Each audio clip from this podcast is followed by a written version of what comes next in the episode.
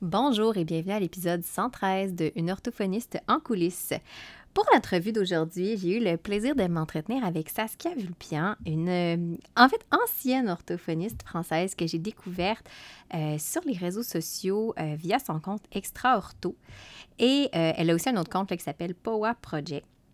En fait, je l'ai découvert, puis tout de suite, son compte m'a interpellée parce qu'elle rejoignait beaucoup des, des réflexions que moi-même j'ai et que je partage comme professionnelle. Euh, on partage le même amour pour l'application Notion aussi. Et euh, en suivant un petit peu, en explorant, j'ai voulu euh, discuter avec elle. J'ai tout de suite voulu en apprendre un petit peu plus sur c'est sa vision, sa motivation, sa mission. donc, elle n'est plus orthophoniste, mais elle va nous raconter son parcours puis qu'est-ce qui l'a mené à accompagner les orthophonistes, principalement françaises. Sauf que vous allez voir, là, ça rejoint tout le monde, français ou pas. Honnêtement, ces réflexions, ces partages, j'avais l'impression que c'était comme une validation. un message d'encouragement pour dire t'es correct, t'as le droit, c'est beau. C'était comme un petit. Euh, ouais, une petite validation, un petit tape sur l'épaule. Puis, euh, donc, on a parlé, c'est ça, de beaucoup de, de oui, de l'organisation, mais de la pratique. Vraiment, là, on est allé dans les dessous de la pratique. Tout ce qui est le extra orthophonie, comme euh, Saskia se plaît à l'appeler. Donc, euh, j'espère que vous allez aimer cet épisode-là. Juste avant, je fais ma petite publicité hebdomadaire. Oui, hebdomadaire parce que je la fais chaque semaine. Mais parlant de réflexion, euh, j'avais le goût en fait de remettre de l'avant le, livre que j'ai écrit parce que dernièrement, j'ai eu, je sais j'ai eu des, encore des commentaires positifs. Heureusement. Ben, quoi que ça peut être des commentaires constructifs, mais j'ai encore eu des commentaires comme quoi c'était vraiment intéressant ce livre-là. Euh, c'était déculpabilisant. Ça permettait aussi, c'est comme si euh, ça donnait le droit, tu sais, comme de, de revoir un petit peu certains paradigmes, euh, de, de, s'autoriser à sortir de la boîte toujours en étant consciente du cadre autour. Puis je trouve que ça fait un beau complément par rapport à, à la discussion que Saskia et moi avons eue je le répète, c'est pas un livre de psychologie, c'est pas. Je n'ai aucunement la prétention d'avoir ne serait-ce que même des habiletés en, coaching sur ce plan-là, sur le plan comme relation d'aide. Euh, ceci étant, c'est vraiment un partage bien humble de mes réflexions, de ce qui, moi, m'a amené à m'enlever la culpabilité et l'espèce de pression de performance, mais parallèlement à ça, à vouloir mieux m'organiser pour pouvoir mieux m'accomplir puis m'épanouir en tant que professionnel. Fait que si jamais vous ne connaissiez pas le livre, puis j'ai piqué votre curiosité, bien, sachez qu'il se trouve quand même dans plusieurs bibliothèques. Fait que ça, c'est intéressant. Vous n'êtes pas obligé de l'acheter. Puis si vous voulez vous le procurer parce que vous dites, moi, je suis le genre à surligner dans mes livres et tout, bien, il est disponible pas mal dans toutes les librairies. Fait que je vous invite à aller dans votre librairie préférée pour, euh, si jamais vous voulez vous le procurer. Le paradoxe de la poule pas de tête, mieux travailler sans devenir fou. Sur ce, je vous laisse sur d'autres belles réflexions avec Saskia. Il y a sûrement moyen de faire les choses autrement. Oh. Et ça fonctionne pas, mon affaire. Puis je fais ça comment? Je fais quoi? Oh, tellement de questions.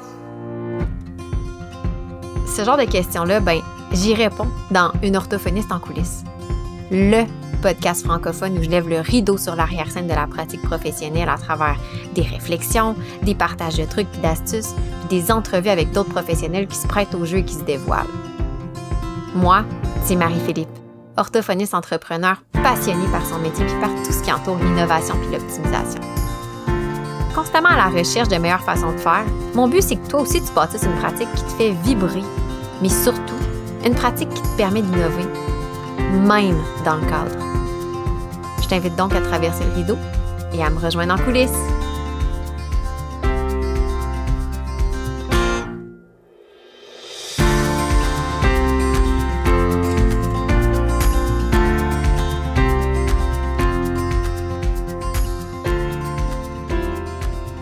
Aujourd'hui, je suis en compagnie de Saskia. Saskia qui euh, est en France, en fait, qui, donc, qui est de l'autre côté de l'Atlantique. Puis euh, cette année, c'est un, de mes, euh, mes objectifs. J'ai le goût de connecter encore plus avec des orthophonistes, bon, logopèdes pour celles qui sont en Suisse, donc européennes. Je trouve ça intéressant de voir les similarités, mais aussi les différences entre les deux, les deux secteur de pratique, en fait, que ce soit en Europe ou en Amérique. mais Saskia, en fait, je l'ai découvert, ça fait pas très, très longtemps. Et j'ai tout de suite été interpellée par son compte Instagram parce que ça rejoint beaucoup ma philosophie, ce que moi-même je partage. J'irai pas plus loin, Saskia. Je vais te laisser te présenter. Donc, peut-être nous faire un petit topo de justement de ton, ton parcours étudiante, en tant qu'étudiante, mais aussi professionnelle, euh, de ce que tu fais maintenant et de ce qui t'a amené en fait à faire ce que tu fais euh, aujourd'hui. Ça marche. Euh, ben, merci beaucoup du coup de, me passer la parole et, encore merci de m'avoir invité sur ce, sur ce podcast. Je suis vraiment ravie. concernant mon parcours, il est un petit peu atypique puisque moi j'ai commencé ma vie d'étudiante en faisant une licence de sociologie puis une licence de sciences politiques, donc rien à voir. Et puis, euh, inscrite en master de, sciences politiques, euh, j'étais partie pour faire des études en gestion de projet dans l'humanitaire. Et puis, euh, arrivé en master, voilà, il y a quelque chose qui me titillait. Je me disais, hm, je suis pas sûre que ça m'aille bien. Et puis, quelqu'un me parle euh, complètement au hasard de l'orthophonie en me disant, mais je suis sûre que ça te plairait. Et ça faisait deux fois qu'on me parlait de ça depuis le début de mes études. Et je me suis dit, bon, je ne connais pas ce métier. Je vais regarder ce que c'est. Donc, j'ai regardé sur Internet et j'ai trouvé un blog d'une orthophoniste qui racontait son quotidien. Et je me suis dit, waouh, c'est génial. Il y a la liberté de pouvoir exercer un petit peu là où on veut, peut-être d'exercer même dans les dom-toms ou peut-être à l'étranger. Il y a des pathologies différentes, il y a tous les âges, euh, c'est varié, c'est stimulant. Et j'ai lâché mon master, enfin que j'avais à peine démarré, pour m'inscrire dans une prépa ortho et préparer les concours. Donc déjà, ça c'était un, voilà, un parcours un petit peu particulier sur ça. Donc j'ai fait mon année de prépa, j'ai eu euh, des concours j'ai choisi une ville et donc j'ai fait mes quatre années d'orthophonie, euh, d'études classiques euh, qu'il y avait à l'époque. Maintenant, c'est cinq. Euh, à la suite de ça, j'ai fait un petit peu de remplacement sur ma ville d'origine. Et au bout de six mois, je me suis installée dans mon cabinet dans lequel j'ai pratiqué pendant quatre ans. Et après, alors je sais pas si je rentre un peu dans les, dans les détails, ce qui m'a fait peut-être arrêter. Ben, moi, je serais curieuse, oui. Je serais curieuse. Ouais. Euh, donc effectivement, j'avais mon cabinet pendant quatre ans et pendant quatre ans, j'ai petit à petit, euh, euh, déjà c'était très difficile au début, clairement, on va pas se mentir, même si j'étais un peu plus âgée que pas mal de mes collègues, parce que moi je suis sortie de la, fac d'ortho, j'avais 27 ans, parce que j'avais fait les autres études avant. Mmh. Alors que j'avais des collègues qui avaient certaines 23 ans et c'est quand même pas pareil. Moi j'avais quand même un bagage derrière qui me permettait d'être un peu plus sûre de moi. Mais c'était quand même vachement dur parce qu'il y avait le syndrome de l'imposteur, parce que c'est pas évident de poser son cadre, parce qu'au début on prend tous les patients, on accepte un peu tout parce qu'on veut remplir son emploi du temps et gagner un peu sa vie. Et donc bah, au début, euh, clairement, ça a été euh, voilà, compliqué comme la plupart des, des qui débutent. Et puis petit à petit, euh, j'ai mis en place des nouveaux fonctionnements, j'ai cadré les choses, je me suis questionnée sur ma pratique et ça allait de mieux en mieux. Et puis, euh, voilà, au bout de quatre ans, moi, je me sentais assez mal dans mon local professionnel. Ça, ça fait partie des choses pour lesquelles je pense que c'est très important de prendre son temps avant de s'installer, de réfléchir à quel local on veut.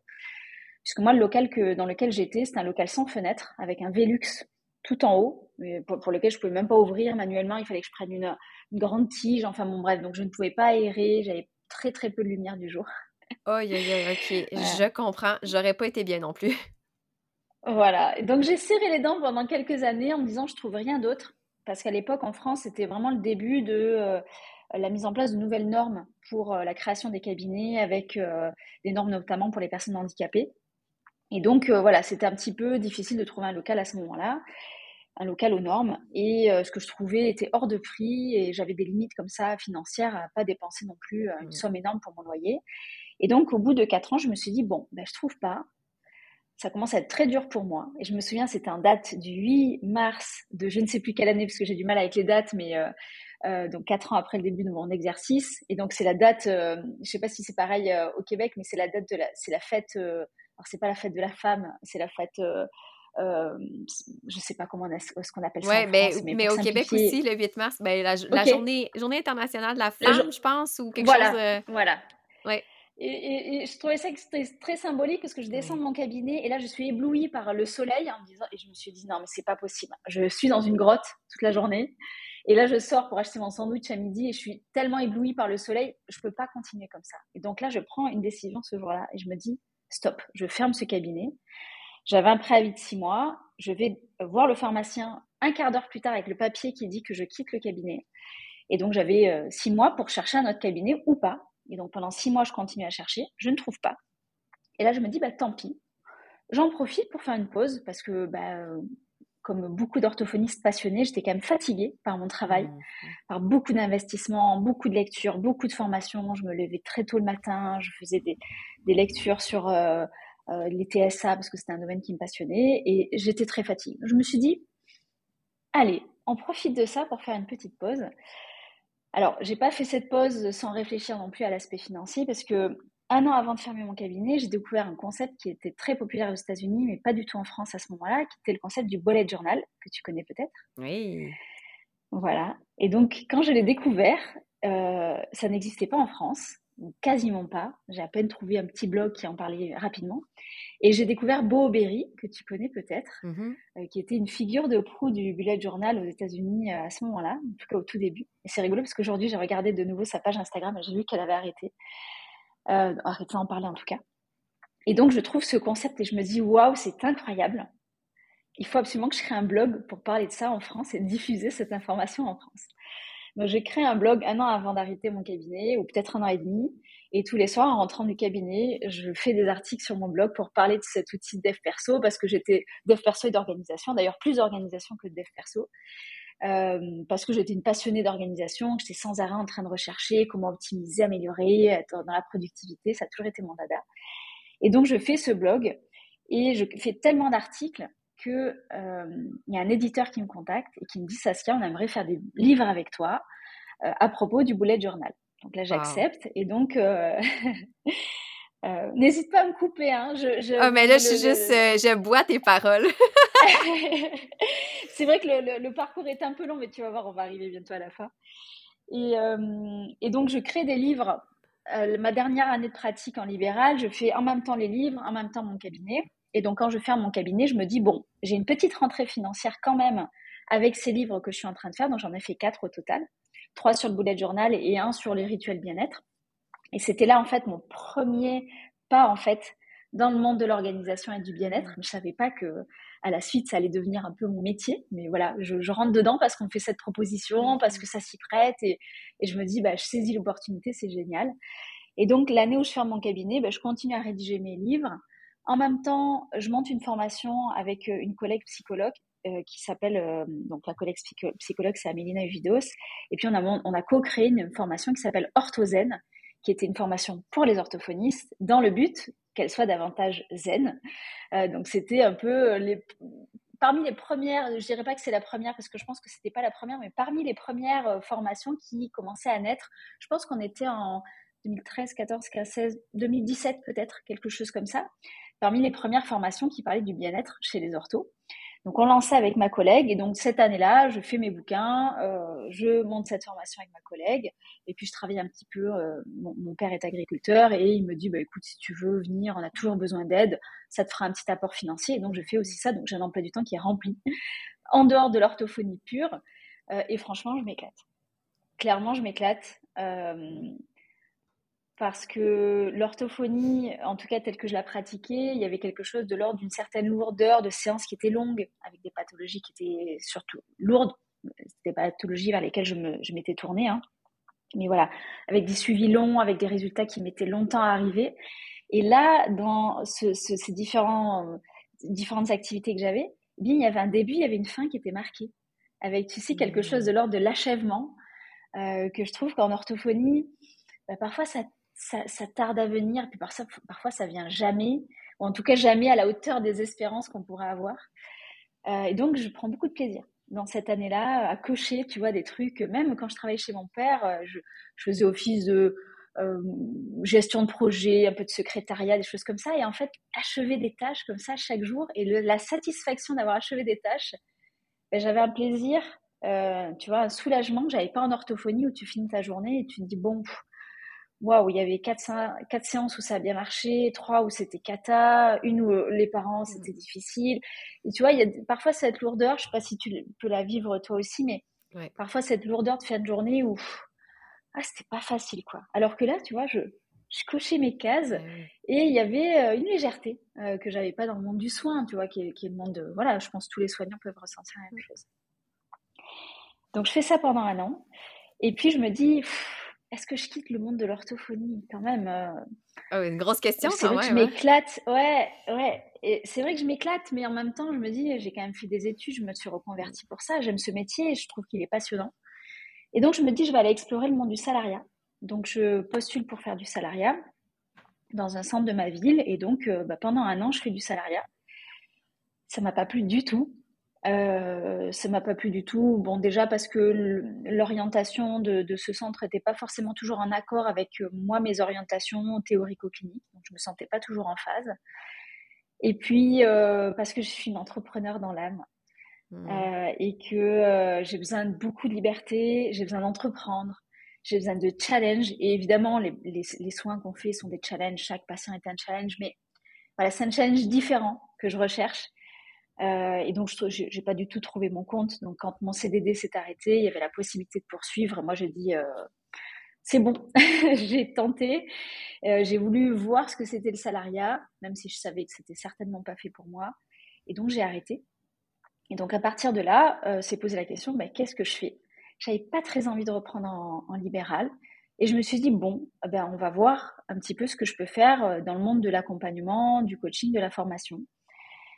Et euh, je, cette, cette, même année, là où se termine mon CDD et euh, où il s'arrête la même année en, septembre, euh, j'avais commencé à lancer mes premiers accompagnements pour accompagner les femmes qui voulaient mettre en place un bullet journal dans leur quotidien ou qui voulaient, voilà, qui voulaient être accompagnées sur des questions dev perso. Et donc, j'ai mis en place des accompagnements par mail au tout, au tout début. Et donc, on m'envoyait un mail, on répondait à des questions, et puis je réécrivais. Je te dis pas le temps que ça me prenait. Ah, j'imagine. Je vous ai payé ça, une broutille. Et euh, ça me prenait 3-4 heures. Euh, enfin bref, c'était pas du tout rentable, mais je prenais euh, quand même beaucoup de plaisir à, le faire. Donc c'était un peu mon premier pas dans l'entrepreneuriat, tu vois, et l'accompagnement, le bien-être.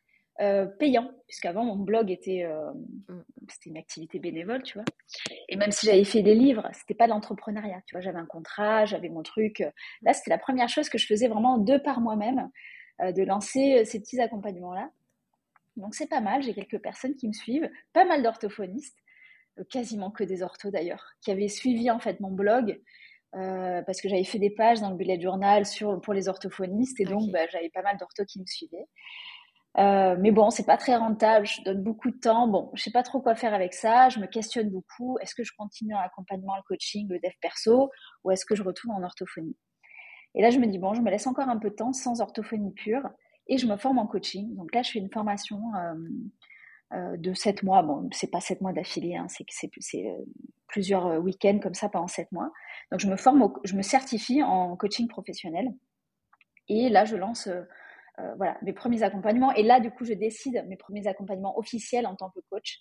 Et là, du coup, je décide de sortir de l'orthophonie, euh, en tout cas de la pratique en libéral à ce moment-là, ou, en tout cas, je me dis, pour l'instant, parce que moi j'aime bien cette idée-là, de me dire, bah, là maintenant, c'est ça qui m'appelle. On verra plus tard. L'orthophonie, déjà, c'est une garantie pour moi. C'est-à-dire que si mon activité entrepreneuriale ne marche pas demain, je me réinscris à l'ARS, euh, qui est l'organisme du coup pour, euh, pour, quand on veut pratiquer en France, et bah, je trouve un remplacement ou une collab euh, peut-être dans les 15 jours. donc ça me permettait d'être assez safe, tu vois, au niveau du, lancement de mon activité, de me dire qu'au cas où si ça marchait pas, je pouvais retrouver un travail facilement. Et puis, bah, même si c'était pas pour des questions de sécurité, si j'avais envie de reprendre l'orthophonie en pratique libérale, bah, je pouvais la reprendre à tout moment. Et donc je me suis dit, bah, lance-toi, dans cette activité qui t'appelle, dans le monde de l'accompagnement, l'accompagnement des femmes. Et puis, bah, tu verras ce que ça donne. Donc, ça fait euh, maintenant euh, euh, peut-être deux ans que je, me suis lancée comme ça. Et du coup, bah, cette année, en août 2023, j'ai décidé de, de, me rapprocher de nouveau du monde de l'orthophonie, mais autrement. Et donc de lancer la page que tu connais, par laquelle tu as fait ma connaissance, qui est la page Extra Ortho. Euh, et, c'est ça que j'adore, en fait. Moi, c'est. Euh, je dis souvent que moi, je suis, une, tu sais, comme une succession de. Je sais pas si la métaphore est bonne, mais de pierres comme ça qu'on assemble. Et parfois, il y a des pierres qui, qui, vont bien ensemble. Et en fait, bah, avec cette page extra ortho, je mêle ma pratique de, de, du coaching, de l'accompagnement, mon amour pour l'organisation la productivité, avec le monde de l'orthophonie que je connais bien, même si je ne pratique plus, et du coup, je viens proposer sur cette page des questionnements sur l'organisation, la productivité, comment poser son cadre, comment se sentir mieux, etc. Et de pouvoir mêler les deux, je trouve que c'est génial parce que quelqu'un qui ferait que du coaching ou de, des conseils en organisation, mais qui ne connaîtrait pas le monde de l'orthophonie, ne pourrait pas, en fait, parler vraiment, tu vois, au cœur mm. de l'ortho. Euh, et une ortho qui pratique l'orthophonie en temps plein, bah, bien sûr qu'elle pourra accompagner sur l'organisation, tout ça, mais elle manque aussi de temps et d'énergie. Alors que moi, aujourd'hui, c'est 100% de mon activité, alors pas que les orthos, puisque j'accompagne aussi des particuliers, des femmes. Mais en fait, c'est mon boulot maintenant de proposer du contenu gratuit euh, sur les réseaux sociaux, sur Instagram, pour tout ce qui concerne le bien-être de la femme et des orthophonistes, et de proposer du contenu aussi payant. Donc maintenant, c'est mon activité en temps plein. Euh, et du coup, bah, euh, voilà, je prends un plaisir immense à faire ça aujourd'hui. Voilà pour cette longue présentation. Désolée. non, c'était tellement pertinent. Puis je me suis tellement reconnue par par bout, comme je dis, quand j'ai découvert ton compte, j'ai vu tout de suite qu'on avait des points communs. Tu as mentionné que euh, tu étais quelqu'un, justement, tu as, l'entrepreneuriat dans la peau, je pense, là, comme moi, moi aussi, c'est la même chose. Je, je ne suis pas salariée, puis c'est pas parce que c'est pas bon, c'est pas correct d'être salarié, c'est juste que moi, personnellement, ça ne me convient pas. J'ai mmh besoin de cette liberté-là, de, cette, de, de, la créativité, de mettre ma créativité à profit. Des défis aussi, comme tu dis, tu as, bien dit, là, des défis de mmh. l'entrepreneuriat. J'ai trouvé intéressant quand tu as mentionné, puis c'est vrai, j'avais pas vu ça comme ça, que quand on a nos, nos suivis avec les patients, c'est vrai qu'il y a comme jamais vraiment de fin officiellement. Eh puis c'est moi, je, je, réalise que par moment, ça m'est arrivé de me remettre en question, de me dire, ben, est-ce que, je, est-ce que je suis bonne? Est-ce que j'apporte vraiment quelque mmh. chose? Parce qu'on ne la voit pas, la finalité. Puis souvent, c'est parce qu'il n'y en a pas. Mais ça peut affecter notre sentiment d'accomplissement, de se demander, ben, est-ce que ça change quelque chose, le support que j'offre? Puis oui, on le voit, là, moi, j'ai des gens qui m'écrivent, puis j'ai des, de, mes clients qui me disent, Wow, c'est incroyable la, la différence pour telle chose, puis merci vraiment. Mais ça reste que des fois, dans le concret, on ne le voit pas. Mmh. ça justement, comme ton livre, tu sais, tes livres, tu dit, moi aussi, j'ai publié un livre, ben je l'ai sous les mains. J'ai le format papier, c'est, je peux vraiment le cocher et j'ai la concrétisation de la réalisation de ce, ce projet-là. Mmh. Puis là, tu as parlé d'organisation, productivité. Euh, j'ai vu que tu utilises Notion, toi aussi. Je pense que dites Notion en, France. Moi, je dis au Québec, on dit plus Notion à, l'anglaise. mais euh, qu'est-ce qui t'a amené? Parce que tu as parlé, oui, de, la sphère bien-être et de cette sphère-là, justement, productivité, organisation. Qu'est-ce qui t'a amené à conjuguer les deux ou à considérer ces deux éléments-là comme un tout, peut-être? Oui. Alors, si tu veux, moi, j'estime que effectivement, les deux sont indissociables.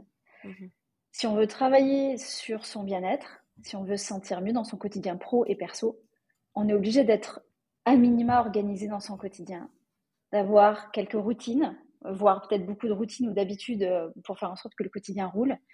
Euh, donc pour moi, ça a toujours été euh, imbriqué en fait l'un dans l'autre. Pour, pour, moi, presque on pourrait dire qu'il y a la sphère du bien-être et à l'intérieur, il y a la question de l'organisation. Alors la productivité, c'est peut-être un peu à part. On peut, on peut travailler sur son bien-être sans forcément travailler sur être productif, c'est-à-dire en faire plus euh, sur moins de temps. Euh, mais par contre, l'organisation, euh, je pense qu'on ne peut pas s'en passer si on veut aller explorer son bien-être, que ce soit au niveau perso ou au niveau pro. moi, je vois beaucoup d'orthophonistes qui se sentent submergés par justement tout ce qu'il y a à faire en dehors de la pratique de soins purs parce que quand on est dans la pratique de soins, on est avec son patient, on fait sa séance, la séance est terminée, et c'est entre les deux. Euh, qu'est-ce que je fais pour la paperasse, qu'est-ce que je fais pour l'aspect financier, qu'est-ce que je fais pour les inscriptions aux formations, les papiers envoyés, des choses comme ça? Et donc, si on, fait des choses au fil de l'eau, sans essayer de structurer un peu son quotidien, ben on se retrouve vite à avoir en fait une charge mentale énorme. Et quand on pose la tête sur l'oreiller, eh bien, on se dit ah j'ai pas fait ça, ah merde il faut que j'appelle euh, le docteur truc, oh il faut que je fasse ci. Et donc en fait, euh, on vit mal parce que quand on a des choses qui tournent dans notre tête avant de se coucher, ben, en fait, euh, on dort pas bien et on se sent pas bien. Donc, je pense qu'en effet, l'organisation est complètement euh, euh, intégrée au bien-être. Et puis la productivité, ça c'est mon dada aussi, mais effectivement, on n'est pas obligé de les mêler. Il y a des orthophonistes qui veulent pas. mais je trouve que, voilà, pour celles qui se sentent appelées par cette notion-là, d'essayer d'en faire plus sur moins de temps, notamment par exemple productivité sur la rédaction d'un compte rendu de bilan.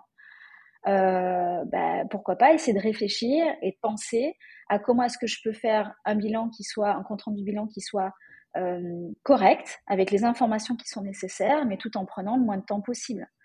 Euh, et voilà, là on peut mettre de la productivité là-dedans.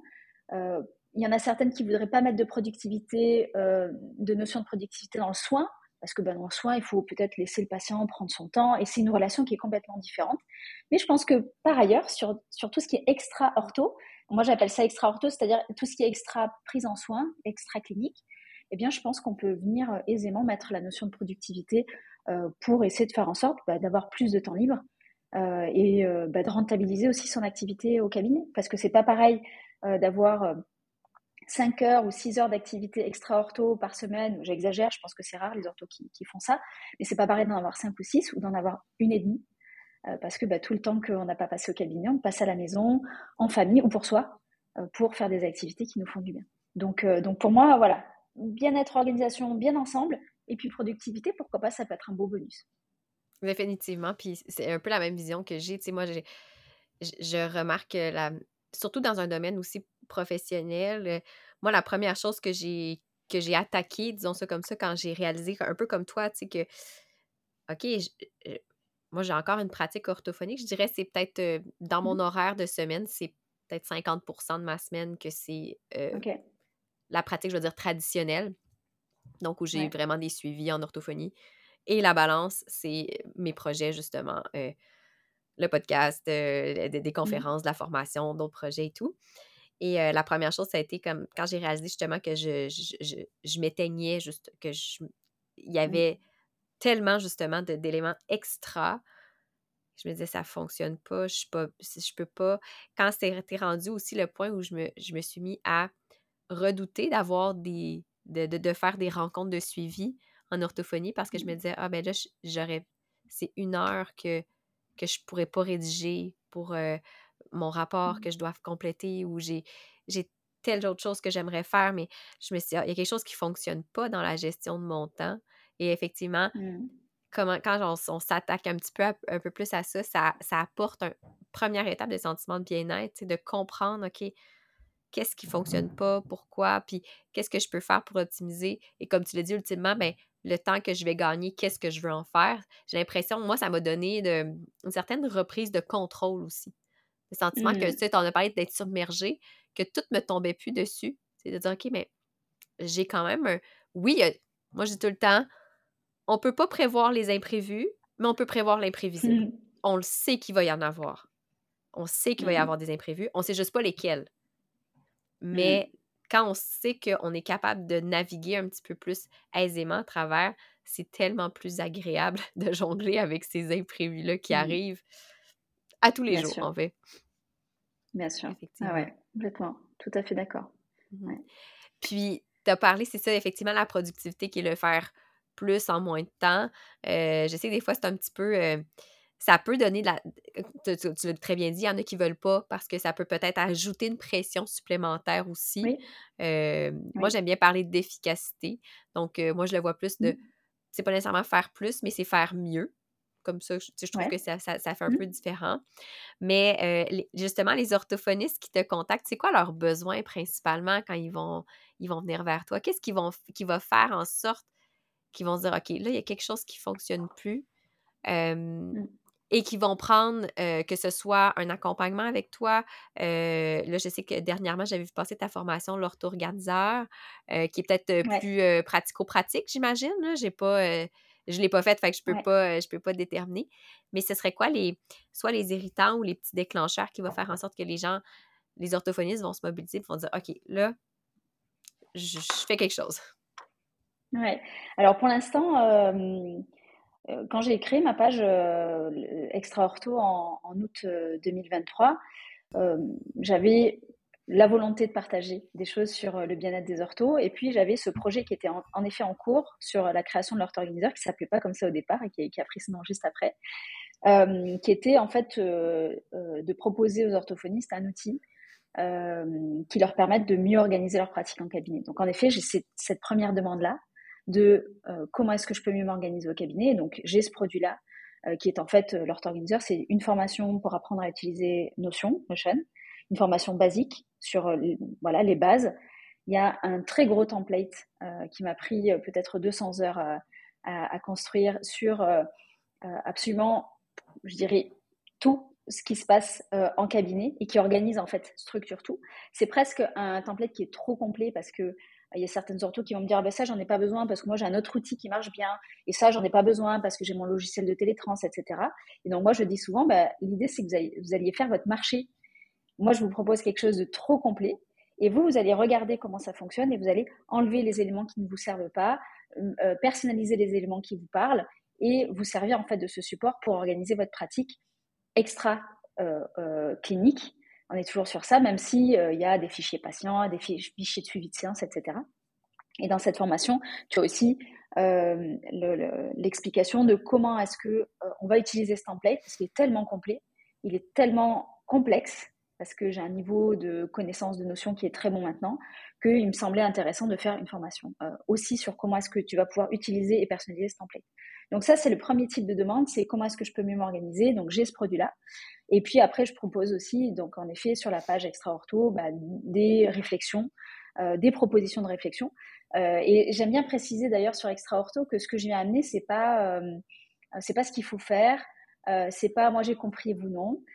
D'autant plus que je pratique pas aujourd'hui. Donc on pose régulièrement la question est-ce que tu pratiques toujours? Et, et, moi, je me sens tout à fait légitime de parler de tout ça parce que j'ai euh, observer ma pratique en long, en large et en travers. Et même si j'ai quitté mon cabinet il y a quelques années maintenant, c'est comme si je l'avais quitté hier en termes de souvenirs de ce qui se pouvait se passer et le cadre qu'il pouvait y avoir à l'intérieur. Euh, donc voilà, on me sollicite pour ces questions-là et on me sollicite aussi pour des questions de cadre, beaucoup. C'est-à-dire, euh, euh Saskia, j'ai un problème avec cette une maman qui est venue, qui m'a dit ça, elle est partie en colère, moi j'ai pas su lui répondre. Qu'est-ce que tu en penses? Et donc là, je viens amener, là aussi, non pas la vérité, euh, mais je viens partager en fait euh, une réflexion avec ce regard que je peux avoir de tierce personne qui du coup n'est pas dans l'histoire. Je ne suis pas l'orthophoniste, je ne suis pas la maman. Je regarde l'histoire avec un peu de distance, avec toute la subjectivité de l'orthophoniste qui vient me déposer, évidemment ce qu'elle a à me déposer. Hein. il y a déjà de la subjectivité derrière, mais avec ce qu'elle m'amène, je viens lui proposer des pistes euh, d'exploration. Alors je le fais pas non plus euh, énormément parce que ça me prendrait beaucoup de temps, mais je commence à avoir des demandes euh, sur ça et je le fais euh, pour l'instant de manière bénévole, gratuite, où je prends un vrai plaisir sincère à répondre aux collègues, à laisser des messages vocaux. Euh, d'ailleurs, par ailleurs, j'ai beaucoup de retard dans la réponse aux messages parce que je reçois beaucoup, beaucoup de messages. Euh, mais voilà, cette question-là du cadre, c'est vraiment une question qui me, qui me passionne, qu'on avait beaucoup travaillé quand on a co-construit la formation avec Emilina sur Orthozen. On parlait beaucoup de la question du cadre. Et là, vraiment, euh, je, développe encore plus cette question du cadre dans les posts que je propose sur Instagram et dans les messages privés que je reçois. Et d'ailleurs, ce qui est très intéressant, c'est que j'ai maintenant une banque d'idées avec toutes les situations que m'ont envoyées des collègues. Et euh, quand je dois créer du contenu pour ma page extra ortho, euh, je vais dans la banque d'idées de situations problématiques que les collègues ont rencontrées et j'essaie d'en extraire, si tu veux, une idée générale avec des apprentissages ou des tips que je pourrais partager euh, et qui pourraient venir nourrir en fait bah, toutes les orthos qui vivent la même chose que cette collègue qui m'a partagé son histoire. Donc, voilà, c'est surtout ces sur ces deux points-là, la question du cadre, c'est-à-dire en fait comment je réussis à me sentir être respectée, comment j'arrive à m'affirmer euh, tout en restant dans la bienveillance et le professionnalisme, ce qui n'est pas toujours évident parce qu'il y a parfois la confusion euh, entre je me tais, voire je m'écrase, je dis rien, je me laisse faire par le patient, et je m'affirme, et du coup je lève le ton et je perds un peu de mon professionnalisme. Parfois il y a cette vision que si je commence à m'affirmer, en fait ça va partir en cacahuète et ça va pas le faire, alors que mm. pas du tout. Moi, je dis souvent avec les clientes avec lesquelles je travaille euh, sur la partie euh, euh, pas professionnelle, privée, je leur dis souvent, je parle de la notion de continuum. Et donc, la notion de continuum, on a les deux extrémités ici. Donc, c'est soit je me tais, je dis rien à mon patient, c'est lui qui décide, il arrive en retard, je dis rien, il annule tout le temps, je dis rien. Donc ça, c'est une partie de l'extrémité. Et le, donc ça, c'est, on va dire, le côté blanc. Ici, c'est le côté noir, c'est euh, je dis, mais je suis désagréable, je remballe un peu, je suis en colère, ça se voit, je fronce les sourcils, et du coup, je perds en professionnalisme. Donc ça, c'est avec une vision un peu dichotomique, on imagine qu'il pourrait y avoir que les deux choses. Et moi, ce que j'enseigne aux clientes avec lesquelles je, travaille, que ce soit pour la vie pro ou la vie perso, c'est d'aller explorer ce que j'appelle le continuum, c'est-à-dire une tonne de, d'entre-deux avec lesquels on est aligné et qui correspond à ce qu'on a envie de transmettre, ce qu'on a envie d'incarner dans le quotidien. Et c'est ce que j'ai envie de partager dans cette page extra ortho, c'est l'idée qu'on peut tout à fait être dans l'affirmation de soi, être extrêmement ferme, mais tout en étant extrêmement bienveillant et professionnel. Et c'est beaucoup ce retour-là que j'ai euh, en feedback de mes, de mes euh, où les gens me disent euh, Mais en fait, c'est ça que j'aime bien, c'est que tu illustres comment est-ce qu'on peut être ferme tout en étant bienveillant. Et ça, j'avais commencé, moi, à l'appliquer en cabinet avant de fermer ma pratique. Et puis aujourd'hui, ben, je, je, j'invente des situations que je ne vis plus aujourd'hui en cabinet, mais que je peux par ailleurs vivre avec mes clientes en coaching, puisque là aussi, hein, il y a un cadre à poser, euh, et que je continue à vivre aussi dans ma famille, avec mon conjoint, avec mes parents, avec des amis, où là aussi, c'est exactement les mêmes configurations, c'est parler d'affirmation de soi, tout en étant dans le respect de l'autre et dans la communication et l'ouverture. Et euh, je me suis beaucoup formée en, CNV, en communication non violente, et ça m'a beaucoup aidé en fait euh, pour apprendre cette manière de parler et de m'affirmer pour éviter en fait d'imaginer que si je sors de je dis rien, je m'écrase, je dois passer à je vais être en colère, je vais lever le ton et ça va pas le faire, et d'aller explorer ce que j'appelle donc du coup le continuum pour essayer d'être dans une pratique professionnelle ou personnelle euh, qui soit alignée avec la personne qu'on est. Donc voilà, ça c'est les deux grands questionnements qu'on vient m'amener l'organisation pour lesquels je réponds avec l'organiseur et des posts sur Instagram. Et du coup, euh, le cadre, pour l'instant, j'ai pas proposé de support euh, de formation, mais ça viendra. J'ai plein de projets pour Extra Ortho avec euh, des webinaires que je compte euh, co-organiser avec des experts, avec moi des webinaires que j'aimerais donner, des formations que j'aimerais créer. Donc, euh, Extra Ortho est vraiment dans ses balbutiements aujourd'hui. c'est intéressant le, le, volet du cadre. J'avais pas. ben moi, ça fait pas partie de, de ce que j'offre comme accompagnement parce que moi-même, c'est quelque chose que je dois. Moi, je suis très dans le blanc. Je suis très dans le blanc. J'y travaille quand même, tu sais, déjà. Puis un, élément qui m'a aidé personnellement, c'est de justement d'organiser. Donc, en organisant en amont, ça permet, ça m'a permis de déjà mettre des balises qui sont claires de bon ben voici par exemple c'est sûr que c'est pas la même chose au Québec et en France nous les parents nous paient directement mais voici comment moi je fonctionne pour le paiement. Et euh, tu sais c'est comme tout de suite émettre un peu le c'est comme ça que ça fonctionne etc donc euh, mais Puis je t'écoutais parler, puis j'avais l'impression. On le vit aussi, tu sais, quand je vois les échanges dans les groupes privés d'orthophonistes, on vit des fois certains enjeux, justement, avec, euh, je dirais en pratique privée, c'est plus là que je le vois parce que je ne suis pas sur tous les groupes d'orthophonistes qui sont salariés, mais avec justement des, enjeux de, OK, bon, ben, les tarifs, l'augmentation des tarifs, comment est-ce que je vais, je vais le présenter? vous feriez quoi dans un cas justement d'annulation de tel contexte? L'enjeu de la COVID a aussi amené à remettre en question plusieurs mmh. éléments de, de, notre cadre auquel on était habitué. Mais j'avais des fois, j'avais l'impression quand je vois des comptes d'orthophonistes en France, en Belgique, que c'est pas la même. En tout cas, j'ai plus souvent l'impression que cette, notion de cadre-là est plus chambre, pas plus chambranlante, mais les, la patientèle va peut-être un peu plus poser des défi dans certains cas. Est-ce que c'est parce que c'est la structure de service ou pas? je ne sais pas. Est-ce que c'est parce que juste moi, j'ai eu l'occasion de, d'avoir cette chance d'avoir des, gens avec qui ça va quand même bien, j'ai pas eu trop d'enjeux. Mmh. Ou c'est peut-être moi, des fois, qui est peut-être trop conciliante quand quelqu'un se dit «Mmh, Ouais, ça, ça, moi, je le laisserai pas passer. Bon, c'est toutes des questions auxquelles on trouverait des réponses plus tard ou peut-être pas. Mais je trouvais intéressant que j'avais pas pensé que. Puis c'est vrai que quand je regarde ton, ton contenu, je le trouve toujours intéressant, mais j'avais pas en tête que c'était un, enjeu qui était aussi présent. Mmh pour les orthophonistes. Oui. Ouais, ouais. Franchement, c'est, euh, je pense, euh, en tout cas, dans moi, les feedbacks que j'ai, j'ai peut-être 60% euh, de demandes sur le cadre, comment m'affirmer, comment me faire respecter, et puis, ou, peut-être 50-50, tu vois, mais, mais l'autre part, c'est l'organisation, mais il y a une grosse, grosse partie sur ça, ouais. Mais en effet, toi, quand tu viens réfléchir à, ce, que tu mets, ce que tu mets en place comme organisation et que tu le verbalises au patient au mmh. début de, la prise en soin, eh bien c'est ta manière de poser le cadre.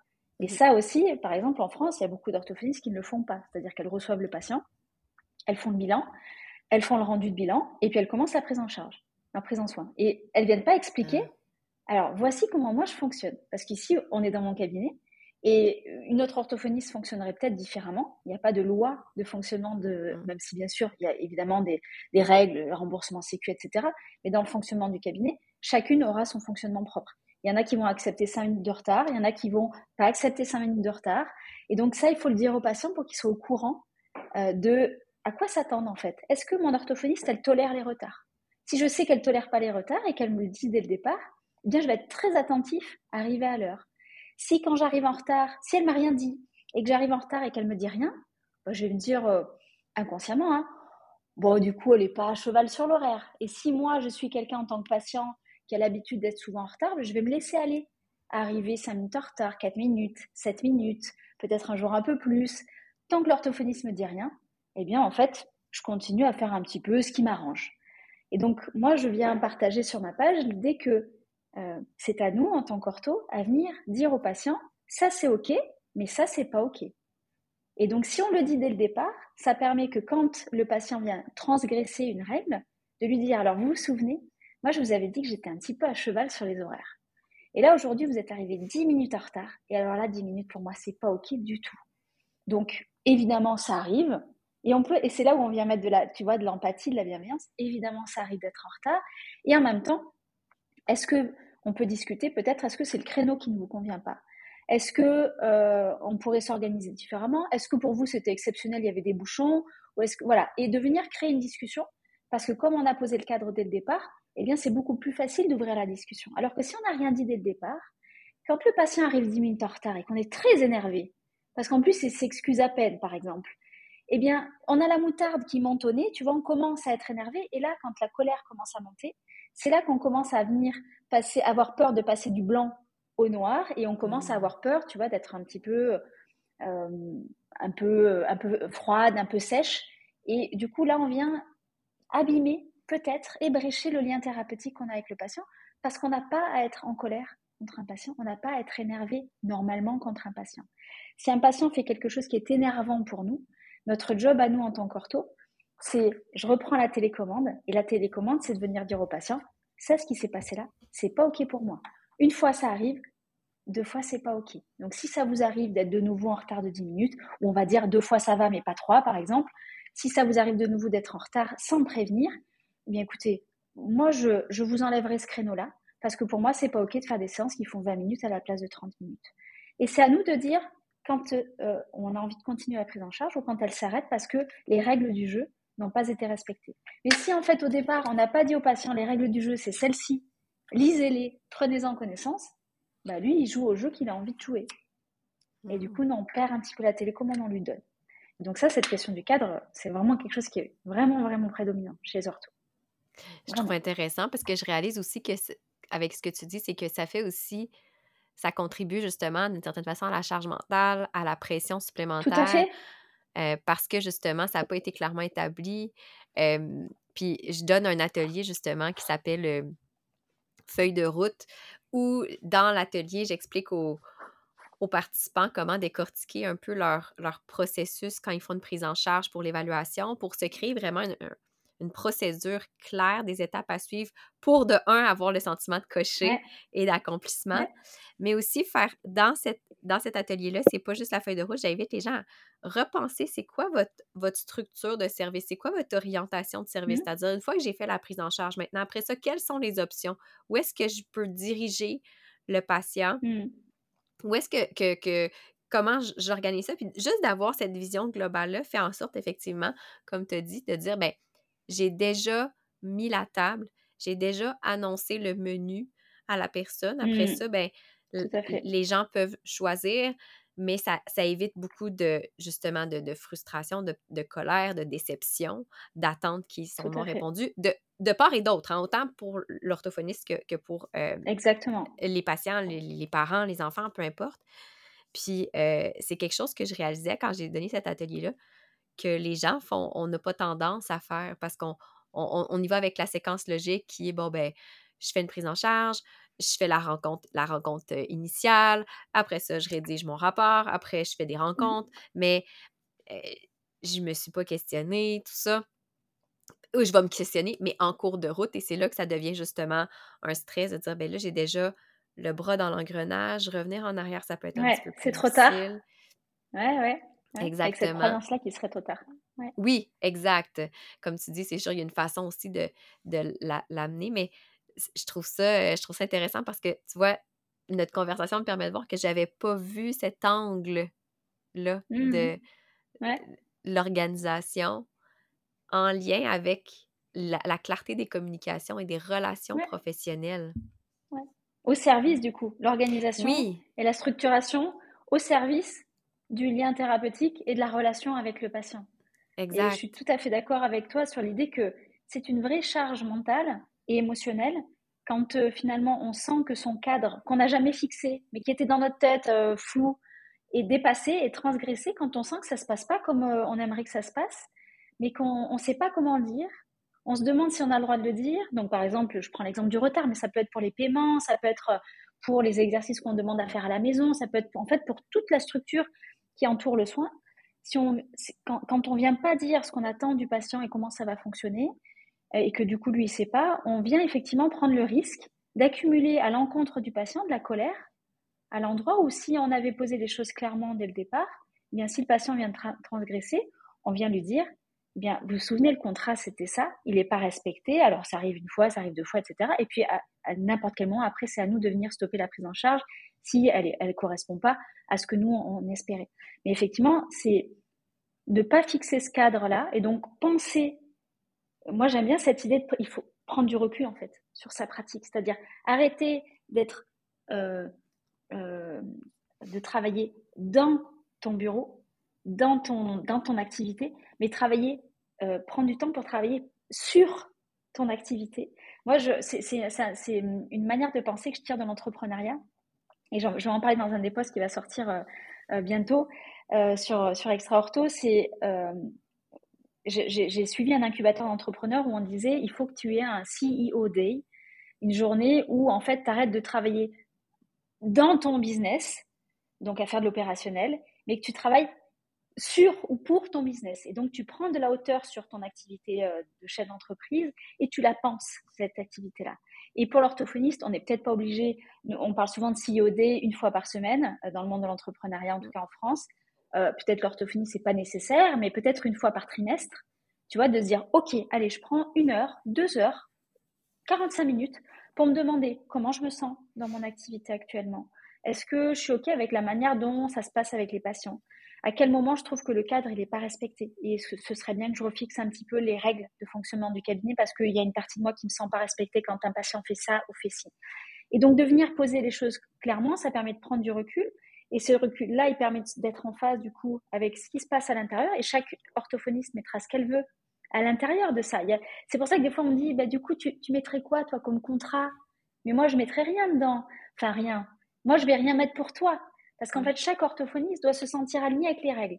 Moi, par exemple, euh, avec mes clientes en coaching, à partir de 7 minutes de retard, je coupe le Zoom. elles le savent. Elles ne le savent pas tout.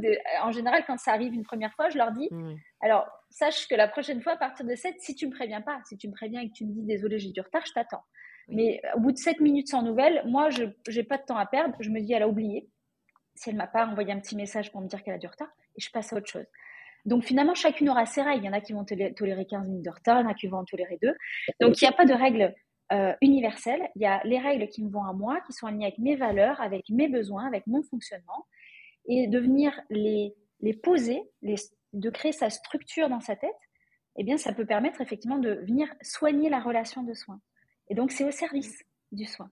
Et, je pense même que euh, les orthos euh, en France, en tout cas, ont des scrupules à prendre une séance pour parler de ça au début du soin, tu vois, par exemple après le bilan, et de dire, bon voilà, on va démarrer la prise en soin avec des séances, mais venez, on prend, alors c'est peut-être pas toute la séance, hein, ça peut être 5 minutes, 15 minutes, 20 minutes, peu importe, mais on va prendre un petit temps pour discuter ensemble de comment ça va se passer sur la suite. Et de dire, ben voilà comment moi je fonctionne. Moi, je fonctionne avec, je ne sais pas, deux séances par semaine, avec des exercices ou pas à faire à la maison, avec euh, les vacances scolaires, ça fonctionne comme ça, les retards, ça fonctionne comme ça, les annulations, ça fonctionne comme ça.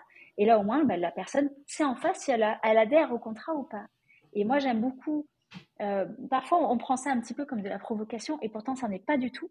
J'aime beaucoup l'idée, euh, et je l'ai pratiqué quand j'avais encore mon cabinet, de dire aux patients, si en fait ce que je vous propose comme fonctionnement, ben, ça vous, ça vous convient pas, je le comprends tout à fait, et c'est absolument sincère quand je le dis. Je le comprends tout à fait que mon fonctionnement ne vous convienne pas. Des fois, ça ne matche pas. Hein. On est des humains et tu vois que ça ne colle pas. Et à ce moment-là, ben, si mon mode de fonctionnement ne vous convient pas, je vous invite à aller voir une collègue. Et en fait, c'est en fait c'est soit ça, c'est-à-dire soit mes règles du jeu, parce qu'on est chez moi ici, dans mon bureau, soit bah, tu vas avoir les règles du jeu de quelqu'un d'autre qui te conviendrait peut-être davantage. Et en fait, cette sérénité que moi j'ai ressentie à l'idée de, de, me dire, bah, les patients, ils ont le droit de pas aimer mon, ma personnalité, ma manière de faire. Ils ont tout à fait le droit et je, je leur en veux pas de ça. Au contraire, dites-le moi si ça vous va pas parce qu'on va pas s'entendre en fait.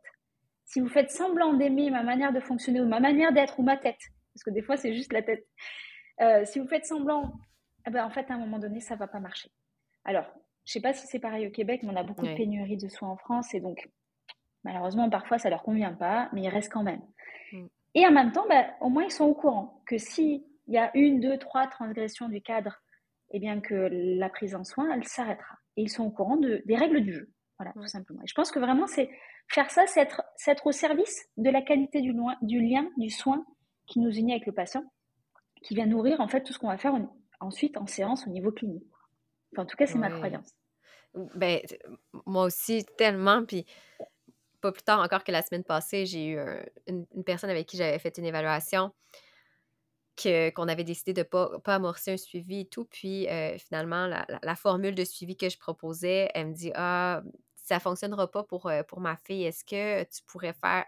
Si c'était dans tel cadre, ça fonctionnerait. Puis j'ai dit, ben, je fonctionnais comme ça avant, mais je fonctionne plus comme ça. Ça va me faire plaisir si vous voulez. Je peux vous référer des collègues qui utilisent encore ce, mmh. ce mode d'intervention-là. Mais moi, de mon côté, tu sais, je, je, je, le ferai pas. Euh, je, je, le fais plus. Et je trouve que, un peu comme tu l'as dit, de faire ça, ça montre aussi une certaine ouverture. Puis en tant que professionnel, c'est important de reconnaître où sont nos limites. Tu sais, on dit des fois, euh, Exactement. je donne un exemple, moi, j'en fais, j'en fais pas de, je fais pas de clientèle euh, présentant de la surdité, par exemple. Donc, c'est sûr que si j'ai une demande pour cette clientèle-là, je ne vais pas la prendre parce que je reconnais ma limite et je vais tout de suite référer. Je vais dire, écoutez, je ne suis pas outillée pour ça, je vais vous référer à, des collègues.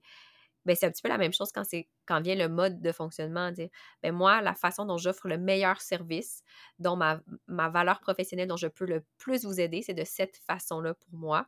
Et si ça ne vous convient pas, c'est correct. Et pour m'assurer que vous bénéficiez du meilleur service pour vous, ça me fait plaisir de vous référer ailleurs. Et ça ne veut pas dire que, un peu comme tu dit, ça... quelqu'un m'avait déjà dit, c'est bien de se remettre en question quand on, rencontre justement des situations comme ça, mais se remettre en cause, c'est autre chose. Mmh. Tout à fait. C'est pas. Puis c'est souvent ça, des fois, on va dire, bon, ah, j'aurais peut-être dû dire oui, ou tu sais, je suis peut-être. Euh, ah, mmh. c'est pas correct de ma part, faut, faut aider les gens, oui, mais si j'ai plus l'énergie à la fin de la journée parce que j'ai empiété sur mes propres besoins, mais ben, je considère pas que je suis à mon meilleur pour aider les gens de la meilleure façon qui soit. Tout à fait. Puis j'ai été je trouvais intéressant quand tu mentionnais aussi que justement, tu de prendre un temps de s'asseoir. On m'avait déjà expliqué, euh, c'était pas en lien avec les relations professionnelles, mais ça s'applique très bien dans les relations de, de couple. Quelqu'un m'avait déjà dit pourquoi est-ce que euh, tu t'es déçu, tu vis de la colère, du ressentiment, s'il n'y a pas eu d'entente? Tu ne peux pas avoir d'attente s'il n'y a pas d'entente. Puis là, mmh. l'exemple qui, me vient en tête, c'est je me dis, mettons, je sais pas moi que je suis pressée un matin avec la routine des enfants, puis je laisse la vaisselle sale sur le, sur le comptoir en me disant, ah, mon conjoint ce matin commence plus tard, il va faire la mmh. vaisselle. Mais on n'en a pas parlé. Et je mmh. reviens en fin de journée et la vaisselle est encore sur le comptoir, mais il n'y a aucune entente qui a été prise. Et je vais mmh. ressentir justement cette espèce de déception ou de colère de dire il n'a pas compris le message. Mais non, il n'a pas compris le message parce qu'il n'y a aucun message? qui a été transmis.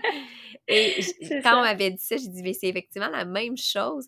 Et autant avec les, les ententes, justement, de, de, de, de, de, de, principes de fonctionnement d'orthophonie, mais moi, je travaille beaucoup avec la clientèle adolescente, puis ça m'arrive des fois avec mes, mes jeunes adolescents, tu sais, le fonctionnement va être présenté aux parents, qui est souvent le payeur, mais le bénéficiaire est l'enfant de 13, 14, 15, 16 ans. Et à cet âge-là, des fois, ils ne comprennent pas nécessairement. Puis c'est vrai, comme tu dis, ça m'arrive vraiment de prendre des fois des moments dans mes rencontres. Nous, c'est, moi, c'est plus des rencontres de 45 minutes, une heure. Prendre un 15-20 mmh minutes pour s'asseoir et dire écoute, là, je sens que c'est pas clair pour toi. pourquoi on fait ça? Est-ce que, tu sais, des fois, fait pour le jeune, des fois, ne pas savoir le cadre, c'est quoi, c'est déstabilisant aussi.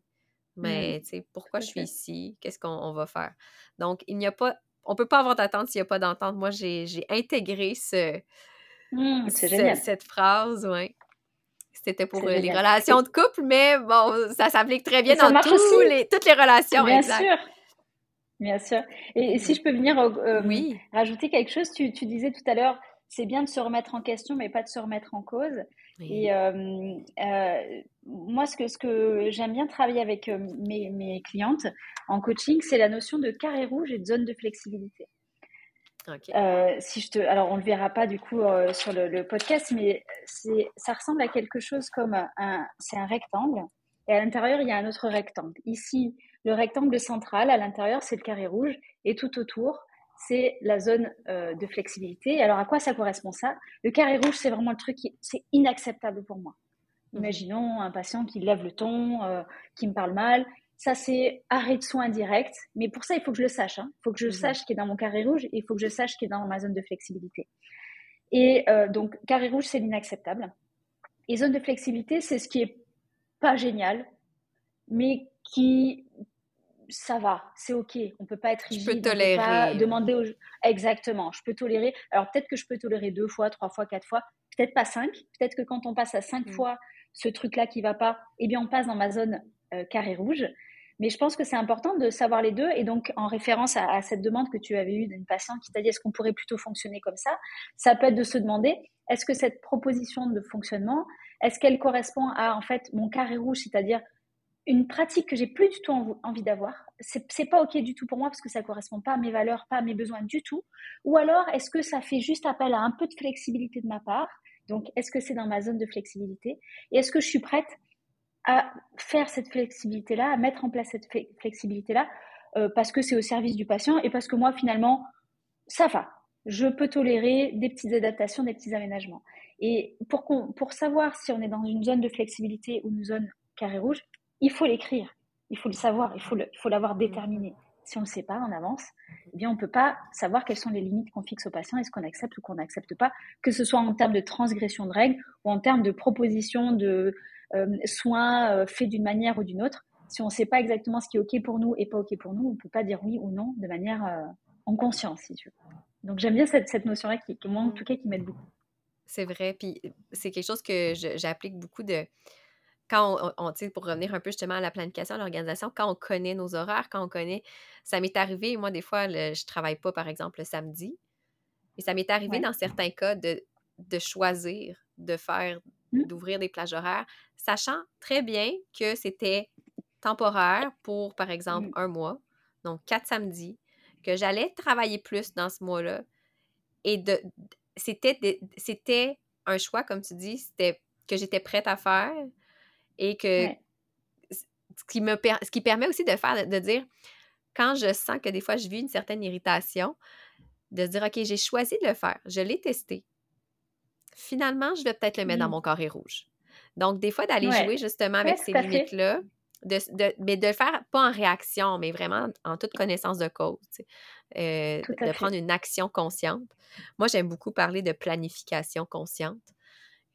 Ouais. C'est-à-dire, donc, je, planifie, c'est quelque chose que, je suggère moi aussi quand, dans, un de mes programmes, à peu près au trimestre, aux trois mois, je mmh m'assois avec un, un horaire type que j'appelle. Et là, je regarde l'horaire que j'avais dans les trois mois précédents.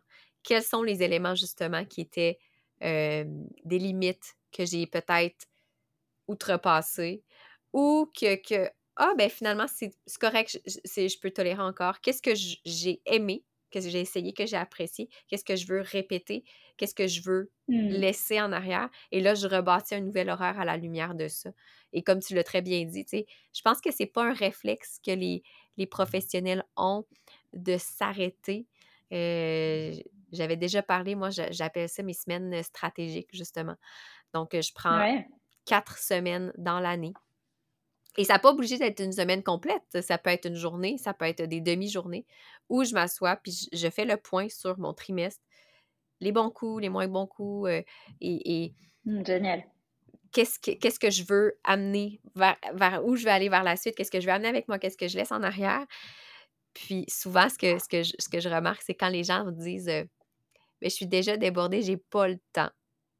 Et moi, je me dis, ça, ça me ramène aussi à une autre phrase que, que j'avais déjà partagée justement dans un Reels. Puis euh, j'avais à un moment donné, ça, ça en lien avec un cours de yoga. J'étais dans un cours de yoga, puis l'enseignante avait mentionné une phrase, puis ça avait tellement résonné en moi. Elle m'avait dit c'est dans les besoins, dans les moments où vous considérez ne pas en avoir besoin que vous en avez le plus besoin. Donc, quelqu'un qui disait, ben, en ce Hmm. moment, j'ai pas le temps, je- j'ai pas le temps de m'arrêter. C'est le temps de Arrête-toi. s'arrêter. c'est le temps. Ouais, tout à Donc, c'est vraiment euh, des petits éléments, comme tu dis, qui, qui deviennent une seconde nature et qui font tellement toute la différence. c'est qu'il n- On n'a pas besoin de Hmm. changer notre pratique du tout au tout. On peut garder une pratique, euh, Pas du tout.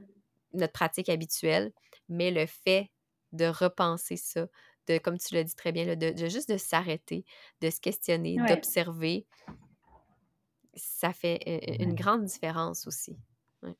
Ouais, moi j'appelle ça euh, appuyer sur le bouton pause en fait. Tu sais, on Ouais. est dans le, le- la machine à laver de la vie, le cabinet. euh, bon, moi j'ai pas d'enfants, mais la plus, beaucoup de retours ont des enfants, la famille, et, et, et on- on- les choses passent en fait, et on a l'impression que c'est un rouleau compresseur.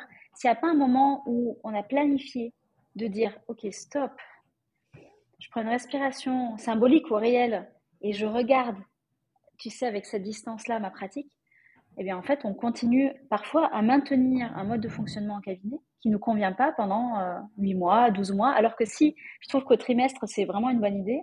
Si au trimestre, on sait qu'on a un temps, et chacune détermine le temps qu'elle souhaite pour venir faire le point, eh bien, ça permet de se dire que les fonctionnements qui sont dysfonctionnels, qui fonctionnent, qui marchent pas pour nous, eh bien, on va pouvoir les modifier le trimestre d'après plutôt que de laisser traîner parfois euh, 12 mois, parfois 24 mois de choses où on se dit, mais en fait, ça me gonfle cette manière de fonctionner depuis deux ans. Moi, j'ai rajouté, même si tu utilises Notion, tu le fais peut-être déjà, moi, j'ai rajouté dans l'Hort Organiseur, j'ai rajouté une base de données avec des bilans, euh, avec euh, des modèles de bilan, avec des questions à se poser euh, au, au trimestre, pour des journées qui sont mal passées. Oui. Je sais plus ce que j'ai mis exactement en détail à l'intérieur, mais j'ai proposé une dizaine de modèles c'est intéressant. des questions préenregistrées. Et comme ça, bah, dès que c'est le moment pour toi, tu as les questions qui sont prêtes et ça te permet du coup d'avoir des archives qui sont datées avec euh, une connexion qui est faite même avec euh, la, ta base de données to-do list. Oui. Et donc, si à l'issue de ton bilan, tu te rends compte que bah, ça, ça va pas, ça, il faut que je le change, ça, il faut que je passe un coup de fil, eh bien, tu fais tout de suite la connexion avec des tâches à mettre en place dans ta to-do list. Ouais. Et du coup, comme ça, ça te permet de d'être vraiment dans le concret, pas que dans la réflexion, mais de passer à du concret par l'intermédiaire de ta to-do. Donc, du coup, Notion est pas mal pour ça aussi. Ah ben, j'ai une section bilan dans mon dans, dans mon Notion, mais ça fait pas longtemps que je viens de l'ajouter parce qu'avant, je faisais, euh, par exemple, j'avais un, des questionnements, des, des questions sur un document PDF que je remplissais directement, même le document. Mais là, je me suis fait une section justement. mais C'est comme classé. Moi, c'est plus justement pour mes réflexions classées par année. Ouais, Et ouais. euh, j'ai, oui, oui, je l'ai rajouté pas plus tard que le mois dernier quand j'ai fait mon bilan 2023, ma planification 2024. C'est vraiment drôle que tu dises ça. Mais oui, effectivement. Mais je trouve, je trouve intéressant, comme tu dis, qu'il y ait des, des, des- que ce soit rien une to-do list parce que c'est une chose de faire la réflexion, mais après, c'est quelle action on va prendre. Tout à fait. Je Tout trouve à ça fait. vraiment Ça, bien. c'est, c'est, c'est l'écueil que je rencontre euh, souvent avec les clients que j'accompagne sur. euh, moi, l'accompagnement que je fais sur du particulier, c'est sur la confiance en soi, l'affirmation de soi, l'estime de soi, la communication. Et l'écueil que je rencontre souvent, c'est j'ai compris la théorie, je sais réfléchir dans ma tête, je sais prendre euh, du recul, et puis en fait, dans la vraie vie, après, il se passe rien. Je passe pas à l'action. Hmm. Et donc, euh, il y a vraiment l'idée de essayer de passer à l'action. Donc, c'est ce que je propose, moi, dans le, le programme euh, que je propose, qui s'appelle Programme OSE, avec l'idée d'oser, de passer à l'action. Mais pour les orthos, c'est pareil. faire un bilan sans se dire comment est-ce que je vais implémenter les changements dès le trimestre prochain, ça n'a pas de sens. C'est intéressant, c'est mieux que rien. Mais si on peut connecter avec une to-do list directement, c'est encore mieux. Oui, c'est vraiment intéressant. Mais moi aussi, c'est quelque chose pour lequel on me contacte. J'ai une idée, j'ai un projet, j'ai quelque chose que je veux mettre en application. Ça fait des, un moment que ça, ça tourne dans ma tête, mais je sais pas comment. Je sais pas comment l'actualiser. Ou quand vient le temps de, de, s'asseoir, c'est justement, c'est syndrome de la page blanche, la personne va figer. Moi, c'est ce que j'aime le plus. OK, attends un petit peu. Comment on commence? Moi, j'ai plus ce côté euh, peut-être un peu plus stratégique. Donc, OK, ben, quel outil tu peux utiliser? Qu'est-ce que tu vises comme objectif? C'est quoi les, les étapes? Tu sais, j'ai pas, pas fait non plus de, de formation de, de, coaching comme toi. Fait que moi, je vais plus dans le technique. Mais c'est moi, c'est ce que j'aime le plus. Quand j'ai une idée, c'est bon, maintenant, OK. Puis, tu sais, je me suis fait des feuilles. Moi, je, suis fan de feuilles de route. Donc, euh, tout, à chaque fois que je lance un atelier, justement, avec Notion, je me suis fait un template de feuilles de route. Donc, quelles, sont les phases à suivre et j'ai déjà mes templates de documents créés pour, mettons, OK, bien, clarifier mon idée de formation. C'est quoi les questions auxquelles je dois répondre? Euh, le squelette de la formation, c'est quoi les sections? Fait que euh, les, courriels que je vais envoyer. Donc, c'est vraiment comme. C'est des process, quoi. Oui, mais comme tu l'as très bien dit, il faut prendre le temps de les décortiquer et de les mettre en place, de les faire. Oui, oui. Mais même, mais du coup, même, tu vois, là, tu parles de. Pour pour l'entrepreneuriat, ça marche évidemment, c'est génial, mais pour l'orthophonie, finalement aussi, il pourrait y avoir des process de comment je fonctionne en fait quand euh, j'ai une demande de bilan. C'est quoi l'étape l'étape 2, l'étape 3, etc. D'avoir une structure qui permette d'arrêter de, prendre des décisions et de se, de se dire, parce que euh, plus on prend des décisions dans la journée, plus on va ressentir à la fin de la journée une fatigue décisionnelle. Oui. Donc l'idée, c'est d'essayer de structurer et de processiser un maximum, de sorte à ce qu'il y ait plein de choses qui ne soient plus de l'ordre de la décision, mmh. qui soient de l'ordre de, bah, c'est simple, j'ai fini l'étape 1, bah, je passe à l'étape 2, je réfléchis même pas. Et ça, les orthophonistes ne le font pas parce qu'elles n'ont pas été formées aussi mmh. à avoir cette réflexion-là, qui est une réflexion d'efficacité, euh, ou de productivité, et qui, qui, permet du coup en fait d'arrêter de solliciter la volonté, la motivation, la réflexion, et qui permet de se dire bah, en fait il n'y a pas de question à se poser. Quand j'ai fini l'étape 1, je fais la 2, quand j'ai fini la 2, je fais la 3, etc. Et d'appliquer tout le temps le même euh, processus. Donc ça s'applique un peu moins qu'à l'entrepreneuriat. L'entrepreneuriat, on peut faire ça pour tout. La création de contenu, la création de podcasts, la création de formation.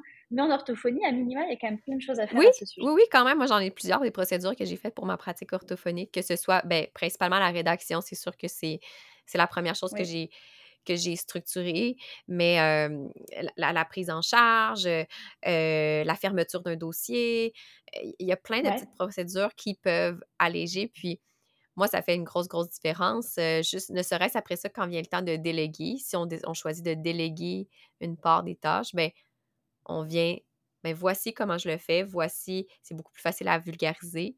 Mais moi, je prends tout le temps comme deux moments dans mon année, donc décembre et juin, pour faire le tour de tous mes dossiers qui sont actifs et inactifs et déterminer, bien, est-ce qu'il y en a qui vont devoir être fermés parce que je ne laisserai pas des dossiers ouverts indéfiniment. Et j'ai une mmh procédure. Donc, j'ai fait ça en décembre. Ça m'a pris faire le tour de comme une cinquantaine de dossiers. Je pense que ça m'a pris 30 minutes parce que j'avais une procédure, puis c'était très clair. Ce qui est rien. Non, c'est rien. C'est rien. Puis j'étais comme, ah, ben, celui-là, ah, OK, ma, la communication est déjà faite, parfait, bon, on ferme le dossier. Celui-là, la communication, on ferme le dossier. Donc, mmh. c'est vraiment effectivement des, des outils que, qu'on sous-estime. On surestime le temps que ça va nous prendre les mettre en place, puis on sous-estime la portée que ça va nous, ça va nous rapporter. Mmh. Exactement. Et on sous-estime le soulagement qu'il y a quand euh, on fait cette chose-là qui t'a pris, ça t'a pris 30 minutes, c'est rien. Mais le soulagement de te dire, ça y est, ah. je suis à jour, mes fichiers sont à jour, tout est. Et tu sais, c'est comme si on t'enlevait une brique de, de 2 kilos sur chaque épaule, quoi. De Ah, c'est cool, je repars sur un bon pied. On parlait des suivis qu'on a l'impression qu'on voit pas la fin, mais ça, pour moi, juste ça, c'est une fin. OK, il est fermé, il est fermé, il est fermé. Ouais, génial. C'est réglé. Génial.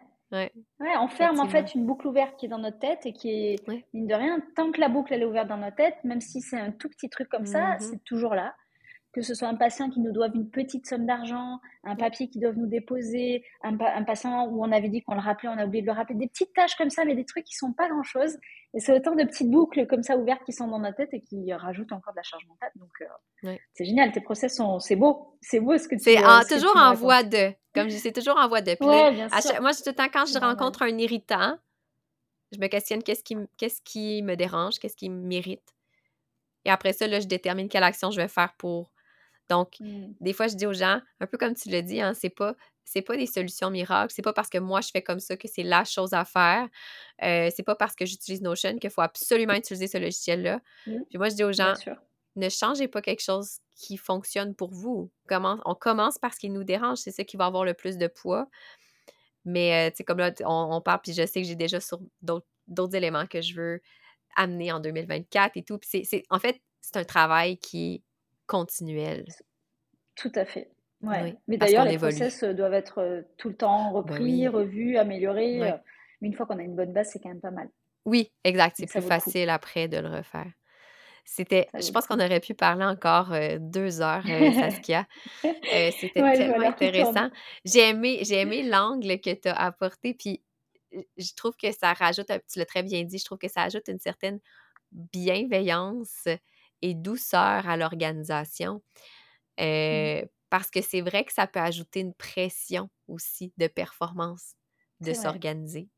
Mais de la façon dont ça a été présenté aujourd'hui, puis même dans ton, dans ton contenu sur les réseaux sociaux, c'est pas comme ça que c'est. En tout cas, moi, c'est pas comme ça que je le ressens.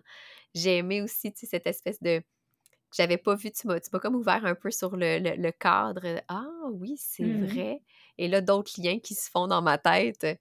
génial. Euh, ouais, vraiment. euh, en tout cas, de toute façon, si justement les gens veulent te suivre pour continuer, parce que ce que je voyais, c'est que même, tu sais, même si c'est peut-être, tu connais plus la réalité française, comme moi, je connais plus la réalité québécoise, je trouve qu'il y a quand même beaucoup d'éléments que tu mentionnes, moi, qui, qui, qui m'interpellent quand même, même si je suis au Québec. Mhm. Donc, euh, oui, j'ai des. Dans, dans, dans l'audience, il y, a, il y a des Français, des Françaises principalement. Je pense que j'ai pas beaucoup d'hommes, ma- majoritairement des femmes. Euh, j'ai beaucoup de, de- de Québécoises qui, qui m'écoutent, mais si on veut te trouver, principalement, euh, où est-ce qu'on qu'on peut te suivre? Sur euh, Extra Ortho, du coup, le compte Instagram Extra Oui. Et puis, euh, s'il y en a certaines qui sont intéressées pour suivre euh, la partie plus accompagnement de Oui. particuliers, de femmes, euh, le compte s'appelle POWA Project. OK, c'est un autre compte. C'est un autre, tout à fait. Il y a vraiment Extra Ortho, c'est vraiment que pour l'orthophonie. OK. Et puis l'autre, c'est pour l'activité de l'accompagnement de femmes. Ah, génial. Je le connaissais pas, tu viens de me faire découvrir. Je pensais que c'était Ouais. comme tout sur Extra Ortho. Mais de toute façon, je vais mettre les liens euh, dans la Ouais, description de l'épisode. Comme ça, les gens pourront y accéder directement. Un énorme Ça merci, marche. Saskia, de ton temps. Merci on à sait, toi, toi, toi comme moi, on sait que c'est très précieux. le temps, c'est ce qu'on a de Ouais, plus un, précieux. un grand plaisir, vraiment euh, un très très grand plaisir d'avoir cette discussion avec toi et de pouvoir partager un petit peu bah, ce qui m'anime. euh, Oui, puis on le aussi sentait. t'anime aussi, Ouais. c'est beau. Oui, on le sentait. C'est deux passionnés. Ouais,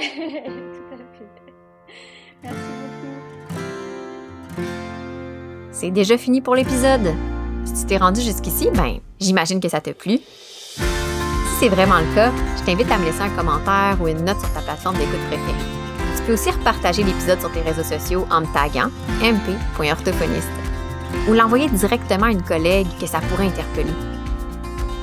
Puis, parce que j'aime par-dessus tout échanger avec les gens, n'hésite surtout pas à m'écrire si tu veux me partager tes réflexions par rapport à ce que tu viens d'entendre. Tu veux en apprendre encore plus sur ce qui se passe derrière le rideau, je t'invite à me suivre sur mes différents médias sociaux ou sur mon site web que tu vas trouver en lien dans la description du podcast.